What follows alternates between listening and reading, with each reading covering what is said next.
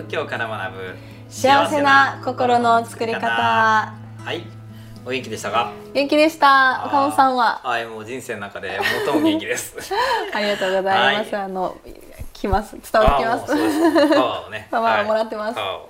い、うん、どうでしょうか？最近はなんか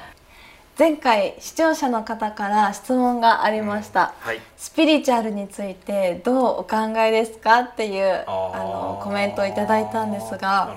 仏教的に岡本さんはどのようにお考えでしょうか？難しい質問ですよね。スピリチュアルってすごく幅広いので、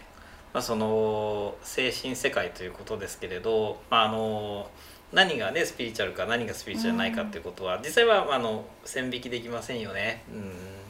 まあ、おそらくご質問されてる方は、まあ、例えばその目に見えないものとか、うん、そういったものでやっぱりこうさまざまなことをこう説明したりとか、えー、そういった方々のことをやっぱこうおっしゃってるんじゃないかなと思うんですけれどね。うん、うん、どうでしょうかね。うん、うん。スピリチュアルって聞いて昔は、うん毛嫌いしていたというよりわからない世界すぎて、うん、あまり信じてはいませんでした、うん、でもヨガを学んでいく上でそういう世界ってあの実在するのではないかなっていうふうに考えが変わってきました。というのも周りに気づけばそういうスピリチュアル的な方が 増えてくるんですよね。なんかヨガされてる方ってそういうことなんか多そうな感じしますね。まあもちろん仏教お好きな方もそういう精神世界にすごくね関心ある方たくさんいらっしゃいます。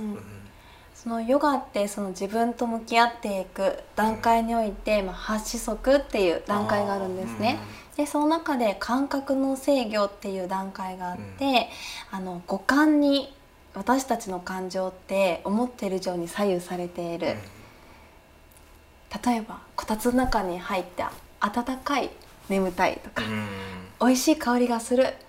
食べてしまうダイエット失敗っていうふうに、まあ、感覚五感感情行動っていうのはつながっているっていうので、だからその感覚を研ぎ澄ましていくっていう訓練も必要。そしてその感覚から自分自身を切り離して自分の心をコントロールしていくっていうことが必要ですよっていう教えがある中でその感覚を研ぎ澄ましていくってっていうことをしていると気づけばちょっとスピリチュアル的な感覚っていうのがついてくる。うんうんうん、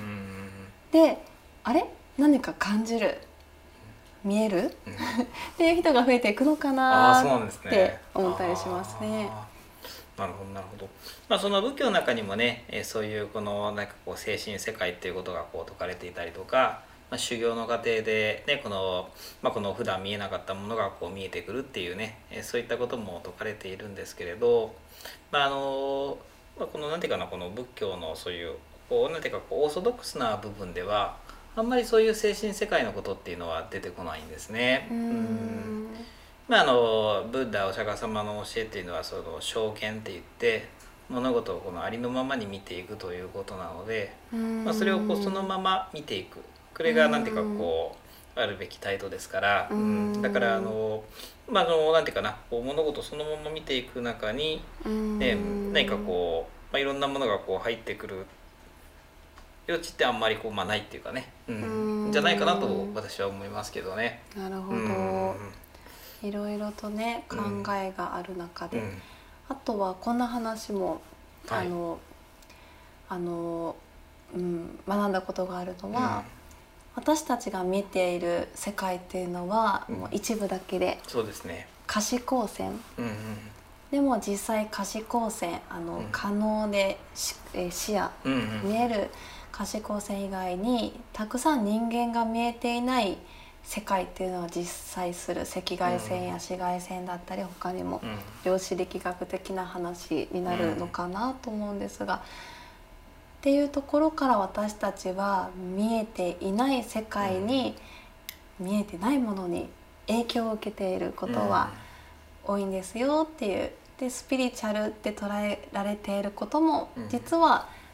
科学的には証明されているところっていうのは多いんですよって最近なんかねあのそういう分野が発展してきているのかなっていうなのでスピリチュアルって昔思っていたことが実は科学なのかなって今は思うようになってきました。なるほどねあのそういう部分も本当にたくさんあると思いますね。うん、であのやっぱこう結果的にそのどういうこうアプローチを取ったかといってもその何か落ち着くところがどこなのかなっていうのがすごい大事だと私思うんですね。あのまあ、仏教でもそのやっぱこう体験から入るっていうこの、まあ、宗派とそのこう知恵といってそのこうロジックやこう理屈から入るっていうこう宗派とこう結構こう分かれているんですよ。うん。まあ、仏教の教えを学んであこういうことでこういうふうになってるんだっていうふうに、まあ、その学びから入る方と、まあ、それよりもこのなんていうかこう体験をね通じて、えー、真実っていうか悟りをこう開いていくっていうこういうこうこう一つのこうにこう二つのこうの山道みたいなあるんですね。うんまあ、真言宗なんかはどっちかというと体験派なんですよね。で天台宗とかでいうとやっぱりこうなんていうかなこういう仏教の基礎教学をこう学んでいってみたいな感じなんですね。でどちらもこの登り方の違いなんですけれどこう行き着くところはこう一つなんですね。でこれもっとこの身近なこう物事でこれをこう捉えてみるとこう理屈で納得するか直感でいくかみたいな。感性か理性かみたいな。えこういうところなんですけれど大事なのはこの感性で捉えようが理性で捉えようが物事ちゃんとこう感じ取ってこう把握しているってことが大事ですよね。うん。なのでそのこうなんか理屈や理性で物事を捉えてもでもなんていうかこう間違ったものの捉え方をしてしまったりなんかすごい自分勝手なね、え理屈でね、えこの解釈してしまったりするとやっぱりその人をこう幸せにしないし直感とか感性で言ってもですねなんか間違った直感だとやっぱりその人をこう幸せにしないと思いますよね。なので私はどっちかというとごめんなさいあの理性派なんですけれど、あの、あの理屈派なんですけど。ね。私もです。あ、そうですか。そうです。か。あのだからちょっとこうね、えー、スピリチュアル的なあの感性をお持ちの方、なかなかちょっとこう。こう分からない部分もあるんですが、どこを見てるかっていうと結局その人がこうどこに行き着いてるのかっていうかどういうところに落ち着いてるのか、うん。だから理屈で言ってもすっごい独りよがりで自分勝手な理屈ででこのご利用ししてたりとかそもそもこうなんかね間違った考え方にとらわれているとそれはその人を幸せにしない理屈だし直感感性といってもですね間違ったものをパッと捉えてしまってるとやっぱりその人をやっぱりこう幸せにしないんですよね。うん、なので何を捉えてるのかっていうところをですねあの聞くようにしてますね。それがやっぱりこう仏教に説かれるようなこの幸せなあり方と一致してればアプローチが違うだけなんじゃないかなっていうふうに思うんですね。うん、そういうことをまあ、ね、いろんな方とお会いする中で感じますね。スピリチュアルでもいろいろなスピリチュアルがあります、ね、そうですね。と定義できないと思いますね。うん、だから人によっても全然違うと思うので。そうですね。それを通して本当にこう何か正しいものを掴んでおられたら、あのどんなこのアプローチでも私は OK じゃないかなと思いますね。確かに。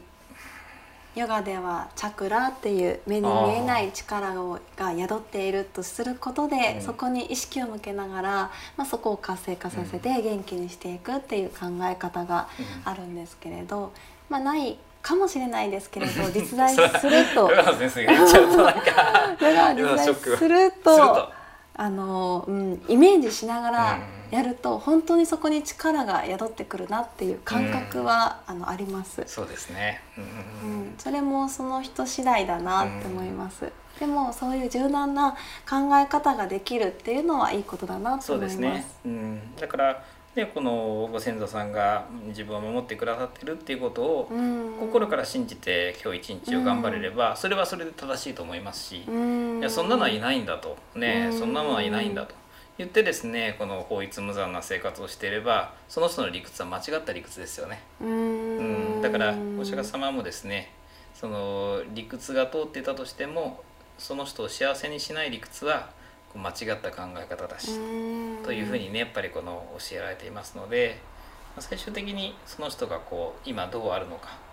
っていうことじゃないかなっていうふうに思いますね。そこを私はお話聞きながらでこの見るようにしてますね。幸せなえーこのあり方からずれてるとちょっとそれは違うんじゃないですかっていうふうにこうね、えーお話をしていますね。うん。いうことで、ね。はいなかなかちょっと捉え捉えどころのないお話でしたけれど、うん。うんナマズのようなお話でしたけれどはい私はそのように思います。なんか面白いですねこの会話って、うんそうそうそうそうそうね、うんうんうん。あんまりこう深くこうねこう考えてこう話すこともないですもんね。うん。はいいうことで。はい。アプローチの違いということじゃないかと思います。はい、はい、ではどうぞ。